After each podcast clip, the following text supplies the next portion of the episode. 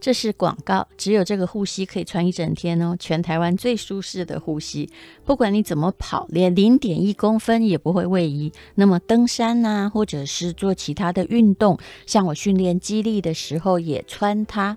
这是唯一陪我跑完六大马的护膝哦。那么你可以在我的脸书上看到柏林马拉松终点的照片，真是下雨天货真价实的在跑哦。对待膝盖非常的温柔，不会有不舒服的感觉，而且也可以保暖。那么这次呢，因为秋冬很快的就到了，还有各式各样的产品啊，都是有功能性的，比如说内衣啊，永远不会发臭的内衣，还有袜子，还有呃，让你的腰变比较挺的纺织品，我也不知道该怎么说它哦，就是。总而言之，精美的吕丽梅总经理提供最好的价格，来让你选购它的产品，比官网还要便宜。而且这一次送给你的东西呢，是德国跟意大利的知名品牌，满额礼就送哦。这个价格大概每个两个月我们会一次，那在别的地方全部都买不到，非常便宜，很好的折扣，请看资讯栏的链接。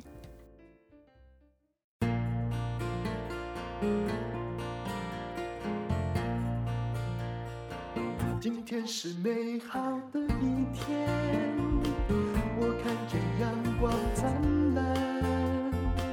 今天是快乐的一天，早上起床充满希望。今天是勇敢的一天，没有什么能够将我为难。今天是轻松的一天，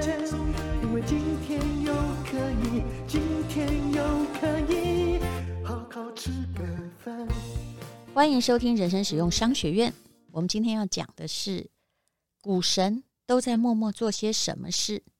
这是缺又上的一本书，他也来上过我们的节目。他有一本书叫做《你没有学到的巴菲特：股神默默在做的事》。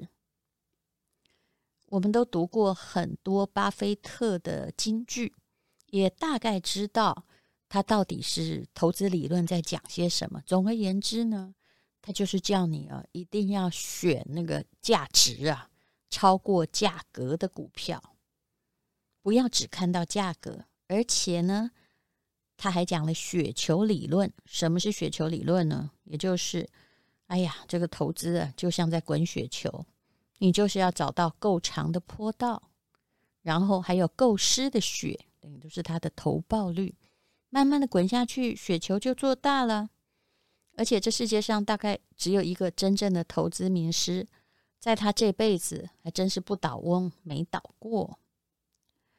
这是陈崇明写的，你没有学到的巴菲特股神默默在做的事的读后感。那我这本书我也读了，所以我就综合。我们两个人的读后感来讲，到底股神默默在做些什么？看一本书，有些人就会觉得很头痛，尤其是投资的书。那你好歹就听这十五分钟吧。也许呢，你可以学到像洪七公这样的降龙十八掌。他修了很多年，但是我们至少要看得懂那个功夫。到底股神默默在做些什么呢？在股海里面赚钱，有时候就跟在大海里面捕鱼一样。最重要的是，你还是要练好功夫啊。有的时候鱼多，有的时候鱼少，但如果你功夫不好，你的船都会翻掉。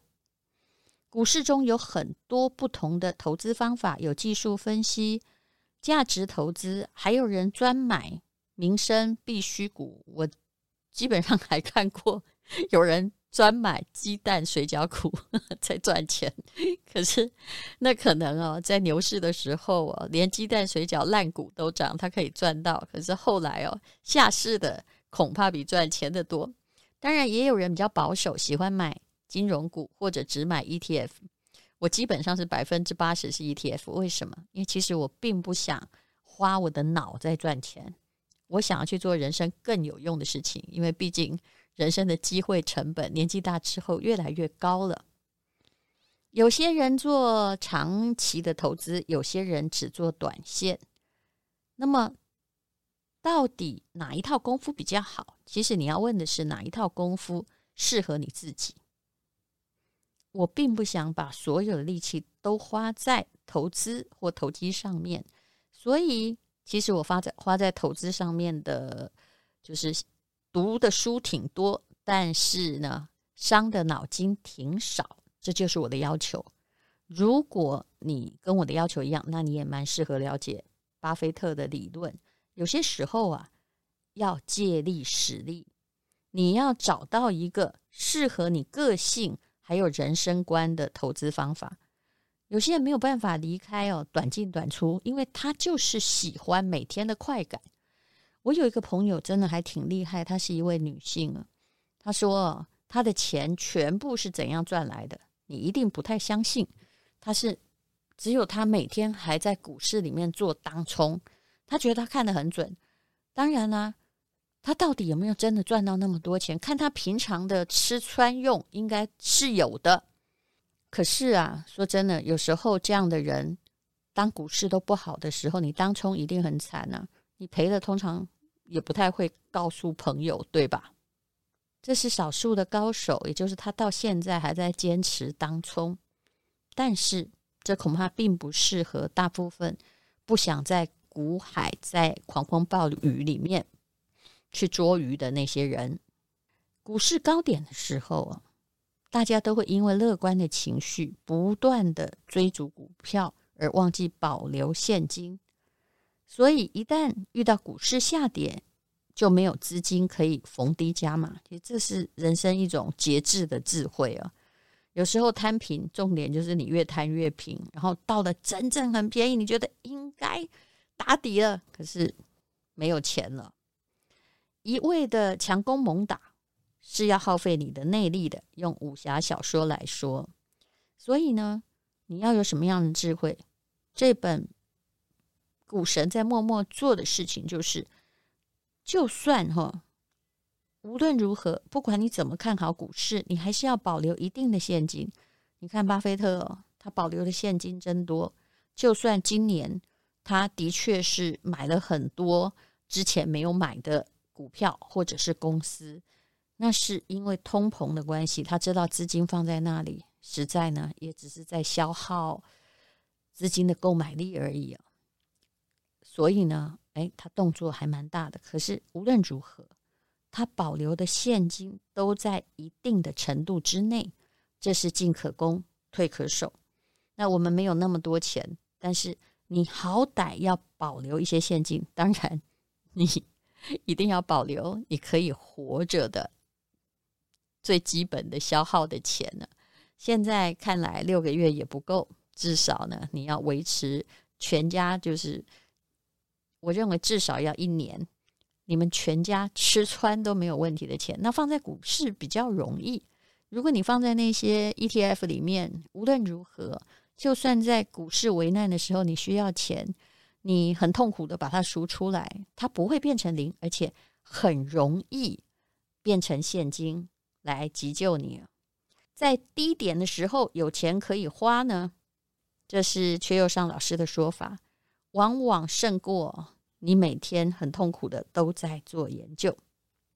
接下来，股神默默在做的事是什么呢？也就是股市总是有很多的挑战，你呢，千万要看到机会，也要看到黑天鹅。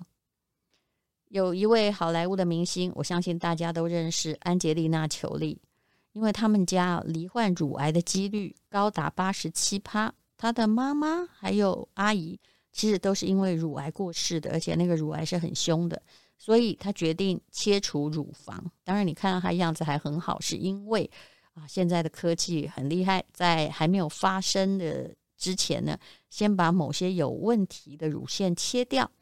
现在他离癌的几率已经降到了百分之五了。大家对于他这样做做得好猛，觉得好惊吓。后来，哎，看了科学数据，才觉得安洁莉娜·裘莉应该是个聪明的女人。她说呢，因为那个风险太大了，生命里有很多的挑战呢。其实那些不应该吓倒你的，你必须先正视它、接受它，而不是等那个百分之八十七那个几率已经太高了，到你头上的时候，那恐怕就会来不及。要学会控制它。股市也是充满挑战的。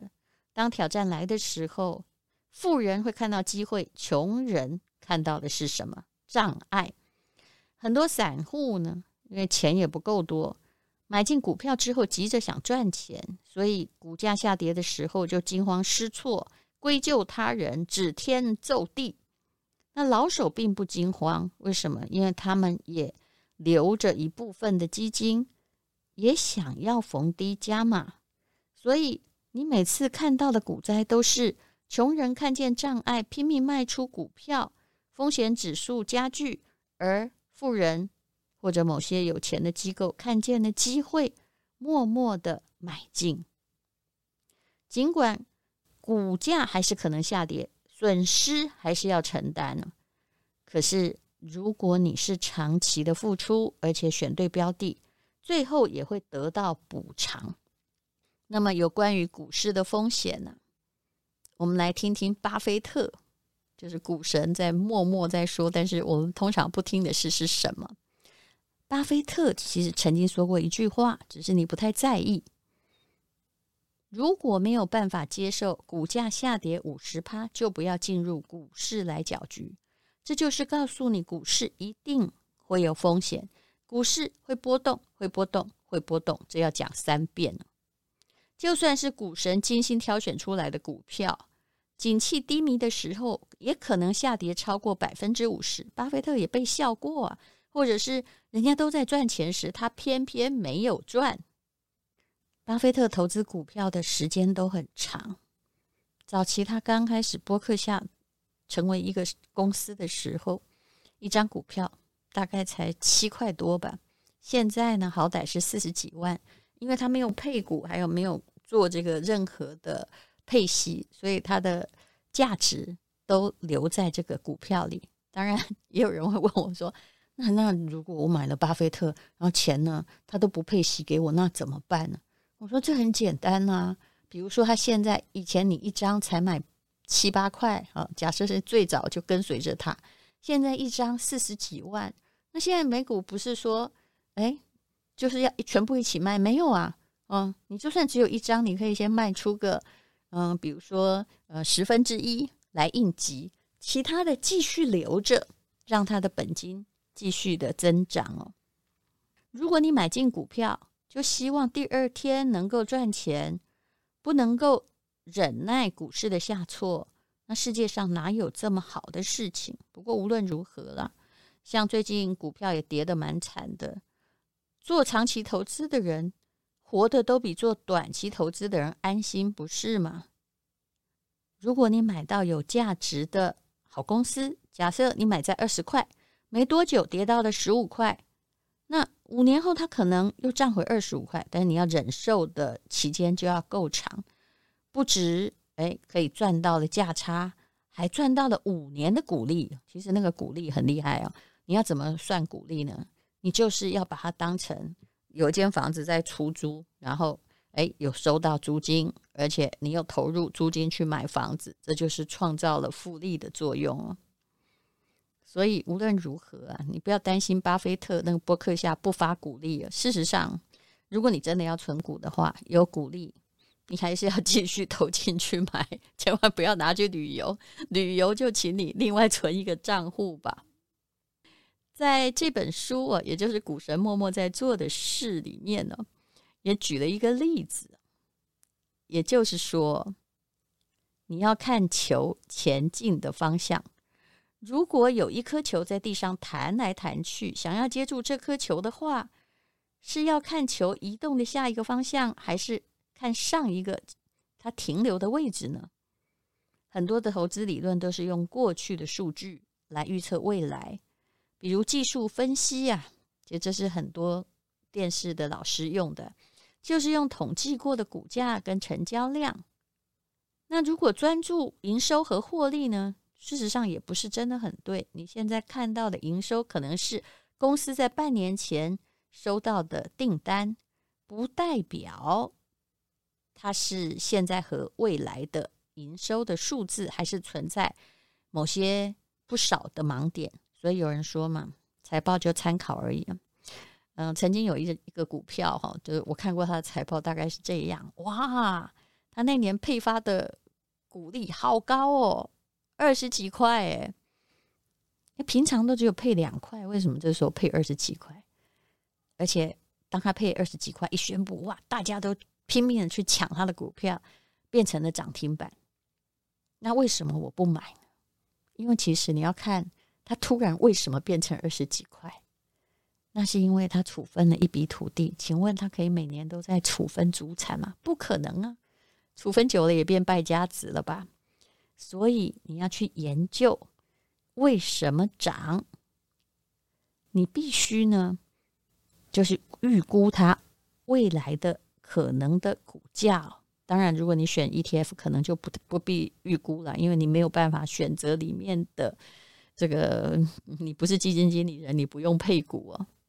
呃，如果都只用过去的数据来推估股价，就好像开车的时候一直盯着后照镜。陈崇明老师说，翻车是迟早的。如果不了解一个企业的价值，只靠技术分析，这是也是很多年轻的股友社用的方法，贸然买进才是最大的风险。巴菲特对于投资的看法，就是以买进一家企业的角度出发，他是要去当企业的合伙人呢。所以，他并不会因为什么技术分析，觉得现在大家都在抢，然后我就跟着去买，或者是哎有别的大户在买，我就跟着买。所以，技术分析理论其实是有很大风险的。当大势已去的时候，散户就跟着那个电视上的老师或理财专家认赔杀出。其实，巴菲特专注的就是这颗球未来移动的方向。而大部分人只在球的过去落点，在那里拼了命的打转。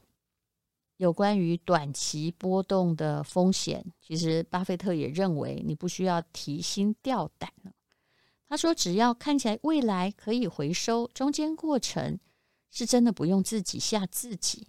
这就是真的股市下跌的时候，高手们气定神闲的理由。陈崇明老师呢，还提出了一点，说，在基金公司底下有多少专业训练的研究员跟经理人呢？在美国曾经做过一个统计，让大学生跟小学生来挑投资组合，结果小学生选出来股票报酬率比大学生高。小学生选股很简单，就是有点像巴菲特，什么可口可乐啊、迪士尼啊、Nike 啊、必胜客，他们就选他们喜欢的。那大学生呢？因为比较聪明了，比较了解这个世界，会挑高科技的股票，像微软啊、什么贝尔实验室啊。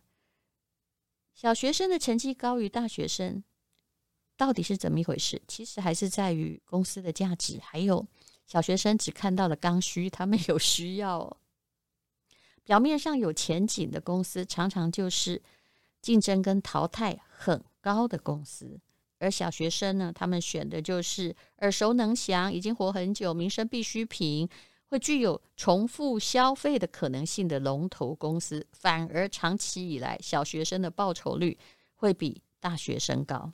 这也就是可以解释为什么女性的投资报酬率会比男性高，因为女性不讲究炫，他们要的是安全。这个安全就比较靠近巴菲特了。今天我们就讲到这里，要告诉大家，股神在默默做的事是什么呢？帮大家整理一下，也就是任何股票，你要忍耐它的下跌风险，不要期待一下子赚钱。再下来，不要好高骛远，要去找那些可能已经存在很久、重复性消费的股票，可能会带来比较好的长期收益。还有很重要一点是，不要相信技术线型，看得懂是件好事，但是很多技术分析师，我常常遇到这样的朋友，他自己还做了一个电脑的设计，在调查说，诶，哪些股票瞬间爆大量？可是他也会告诉我，诶，这个股票公司我不知道，我纯粹是就技术线型投资。我上次看到他设计的软体，大概是十年前，你猜这十年他有赚钱吗？答案是真的没有。嗯，所以技术分析是不可靠，因为来了黑天鹅，来了个疫情，所有的技术分析在第二天 可能呢都整个跟你的预设崩溃掉，而且你你也没有办法，就变成大家疯狂跌的时候，你也跟着杀了。好，投资股市是一件复杂的事情，但是存股却可以养你一辈子，到底是怎么做到呢？陈崇明老师跟我。一起发展了一个手把手的教学，目前只要两千多块的一个课程，总共有四百分钟，你高兴什么时候看都可以，然后也可以全家一起观赏。总而言之，不要依靠侥幸，不要杀进杀出，为自己储存一辈子吧，这才是长久之计。请看资讯栏的连结。